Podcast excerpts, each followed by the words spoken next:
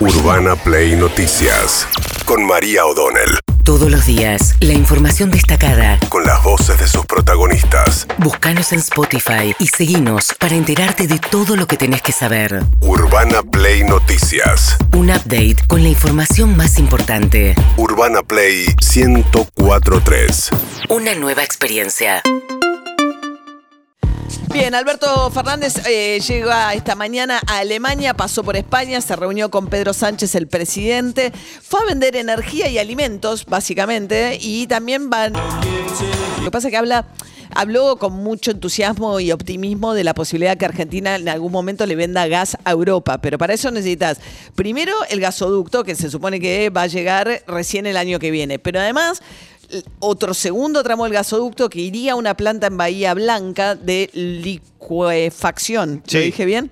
Eh, que para, eh, digamos, poder. Convertir en líquido el gas para que pueda eh, ser exportable vía los barcos. Vía los barcos y que entonces vaya a Europa para el invierno europeo cuando te baja la demanda acá en Argentina. Pero bueno, nada, sería realmente. Y esa planta es mucho más cara incluso que este primer tramo del gasoducto que están armando para sacar el gas de vaca muerta, ¿no? Sí, sí, no es una inversión que hoy es prioritaria, pues la, inversión prioritaria es la del gasoducto. Claro es una inversión necesaria si vos querés que, se que, el, que el gas se convierta en un negocio exportable.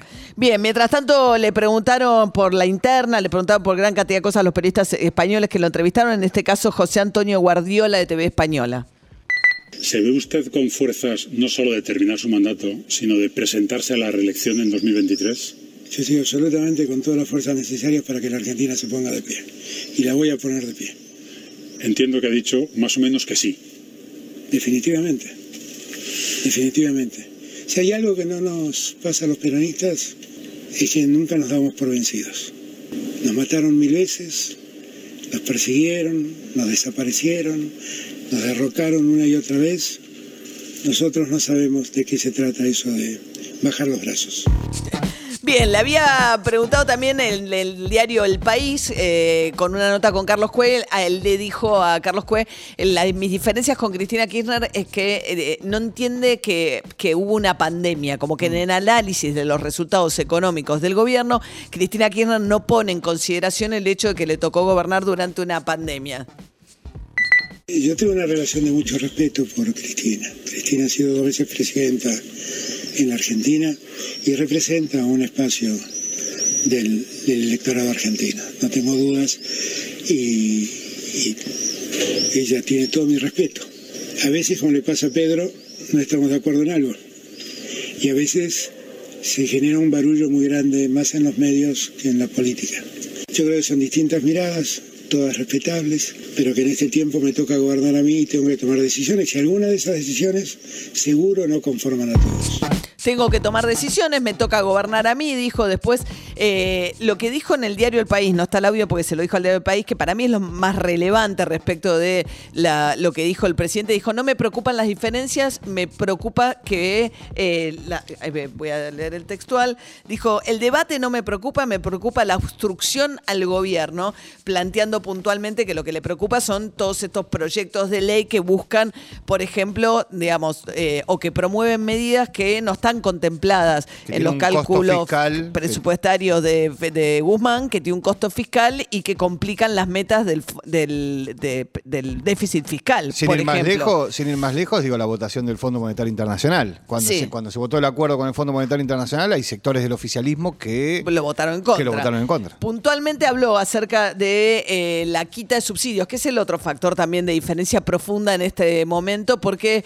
querría ir más a fondo Alberto Fernández con la quita de subsidios del gas y la electricidad. La Argentina no puede vivir dedicando cuatro puntos del PBI a subsidios a la energía. Y máxime cuando esos subsidios están subsidiando a los más poderosos de la Argentina, porque no discriminan. Segundo punto, la Argentina no puede vivir con déficit fiscal. Al déficit fiscal hay que ir acotándolo. Digo esto porque esas medidas no son producto del acuerdo con el fondo. De eso estamos convencidos. Hubiera sido acuerdo, producto del acuerdo con el fondo, si lo hubiéramos hecho como quiere el fondo, de un día para otro. Y entonces sí, el costo social hubiera sido muy alto. Bien, eh, lo que pasa es cierto que, pero Alberto Fernández recién ahora tomó esta decisión y tuvo dos años de tarifas congeladas. Pues tuvo el 2020, también con la pandemia, y 2021 con tarifas congeladas. Porque Macri había hecho ya el ajuste. Como Macri lo hizo de golpe y salvajemente, con solo sostener un poco o acompañar un poco la inflación, quizás no el 2020, pero sí el año pasado, bueno, no te quedan atrasadas de esta manera las tarifas. Le faltó, recién cuando vino la negociación con el fondo, bueno, es cierto que ellos siempre creyeron que había que terminar con esos subsidios, pero la verdad es que no lo hicieron el año pasado. Eh, mientras tanto, Sergio Massa, el presidente de la Cámara de Diputados, salió a bancar esta posición también.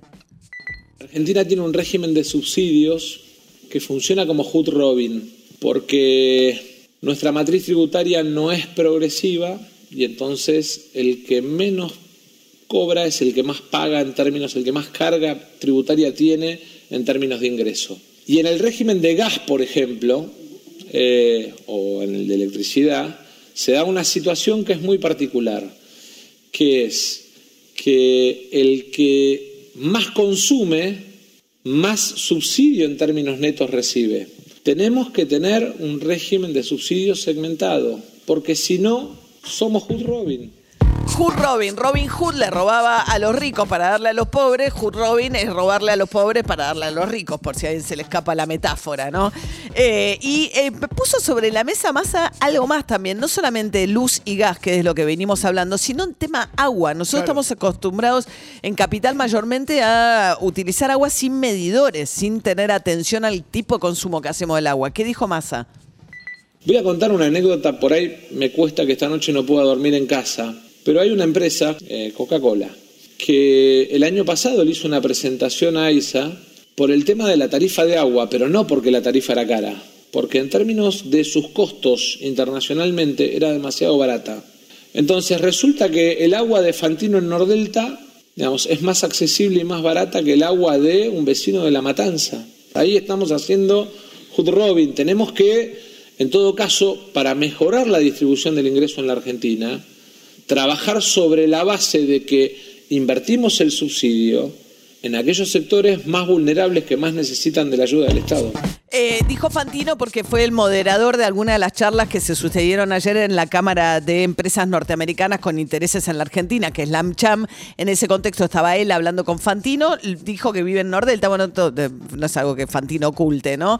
El barrio cerrado diciendo eh, que el tema del agua, que se quejó Coca-Cola, porque Coca-Cola le compra, utiliza agua para hacer, obviamente, la Coca-Cola. Eh, es cierto que el agua acá también es muy barata y no la cuidamos nada. sí, en algún momento ahí se había lanzado una campaña donde ponía medidores en las casas de manera gratuita. ¿Por qué? Porque el problema que tenías era que no había las casas no tenían medidor de agua, entonces tenían que estimar, hacer un estimado del consumo. ¿Cuánto del consumo, de cuánto te cobran? Bien, mientras tanto estaba ahí también Martín Guzmán en esa misma reunión y cuando lo vio llegar el embajador norteamericano, que era un poco el anfitrión de esa reunión, fíjense, interrumpe su discurso, lo ve llegar a Guzmán y dice. Juan Mansour a few weeks ago to show our solidarity and support and we're going to continue to do that. Bueno, vamos a seguir. Ah, dice, está diciendo, bueno, vamos a seguir haciendo eso. Y dice, ay, levanta la vista, lo veo llegar a Guzmán y dice, hay un buen hombre llegando. Yo sé, good man coming in. Hola, ministro, ¿cómo le va? I will say that, uh, Mr. Guzmán. I don't know if he gets enough credit, but the work Yo creo que este hombre, no sé, me parece que no le dan suficiente crédito a este hombre, pero el trabajo que ha hecho su conocimiento, su habilidad para trabajar en cualquier ámbito. Lo que yo vi fue increíble y él tiene muchísimo mérito en haber logrado el acuerdo con el Fondo Monetario Internacional. Lo que logró este hombre es increíble. Fascinado, Max Stanley. También con Jorge Arguello, el embajador argentino en Washington, dijo, ojalá yo pueda hacer el mismo trabajo y ser tan bueno acá como él. Se mueve, es muy, bueno, fue recibido por Cristina Fernández Kirchner, muy inquieto este embajador, muy, muy inquieto quiere salir, eh, se, propone, se propuso el tratar de salir de la grieta, en el sentido que sobre todo con el gobierno de Macri la embajada se volvió exclusivamente un lugar, ¿no? Donde desfilaba solamente el PRO y la oposición y tenía muy poco contacto y vínculo con el peronismo. Tuvo una frase que de alguna manera refleja un poco la relación que plantea, que es que dijo en algún momento de su discurso, por ahí no tenemos los mismos amigos pero sí tenemos los mismos objetivos. Ah, mira, es verdad. Mientras tanto, Juan Grabois, el dirigente de Patria Grande, que ayer presentó un proyecto, eh, su fuerza política en el Congreso, para eh, hacer permanente este, el ingreso, un ingreso que ellos llaman universal, pero estaría dirigido a los mismos que van a cobrar el bono y que cobraron el IFE, que son trabajadores informales, monotributistas A y B y trabajadoras de casas particulares, y el- ellos quieren que eso sea permanente. Eso no va a pasar en el Congreso. En este caso, la Cámpora no lo tomó. Lo que sí tomó el gobierno fue aumentar la, adelantar las cuotas del salario mínimo vital y móvil, como había pedido Máximo Kirchner, y entonces los 48 mil pesos casi que iban a ser al mes de enero se adelantan a agosto. ¿eh? Eh, sube el salario mínimo vital y móvil. ¿Qué decía Grabois sobre el ministro Martín Guzmán? tiene dos problemas. No tiene calle y no tiene formación política. Se olvidó de su país. Se tiene que reencontrar con su país. Vivió demasiado tiempo fuera y no se reencontró con la calle de su país. Es decir, con la, con la vida de esa mitad de la gente que está en informalidad, por ejemplo. Con el- la situación del asalariado pobre, con la situación del asalariado que encima tiene que pagar alquiler, o sea que está esclavizado por el alquiler. Y no tiene formación política. Entonces, no ve esto que Cristina marca constantemente, que aunque la búlgara cristalina sea re simpática y prepare un té delicioso, acá no es cuestión de simpatía, sino cuestión de intereses. Bien, eh, le reprochan ser ingenuo a Guzmán, Sí. eh, que no tiene calle, no sabe de política. Bueno, no están mejor en la oposición, lo que pasa es que no tiene responsabilidad de gobierno, pero la reta propuso esto, que generó mucho ruido dentro de Juntos por el Cambio. Es algo que la reta viene diciendo en privado hace mucho tiempo, pero ahora lo dice en público también. 70% es figurativo, pero no es 50 y tampoco es 100. La unanimidad no existe. Yo, por ejemplo, con el kirchnerismo, con la izquierda, no me voy a poner de acuerdo nunca respecto a la visión de país. No es 100. Tampoco es necesario ganar la elección con el 70%, no existe eso. Uno puede ganar con el 50 más 1. Ahora, lo que tienes que tener es la convicción de seguir sumando para tener un gobierno donde sí participe una base de apoyo mayor. Si nos seguimos peleando, lo más probable es que el resultado siga siendo el mismo. Lo que necesitamos es un gobierno de coalición, no transacciones.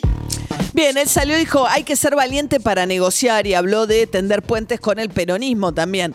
Macri está en la otra vereda, todo está en exactamente la vereda contraria, mucha grieta, mucha polarización. Y esto expresa, por ejemplo, Patricia Burrich con toda claridad, una visión muy contrapuesta a la de la reta.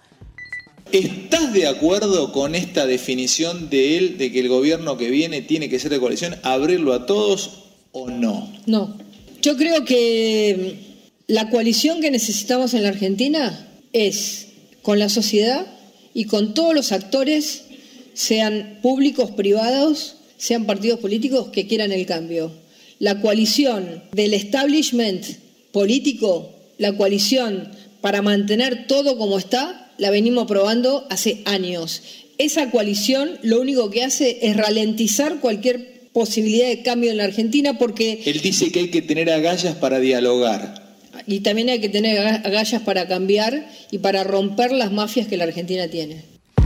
Bien, eh, no anda tanto mejor la interna de Juntos por el Cambio o del PRO, en este caso, que la del gobierno. Urbana Play Noticias.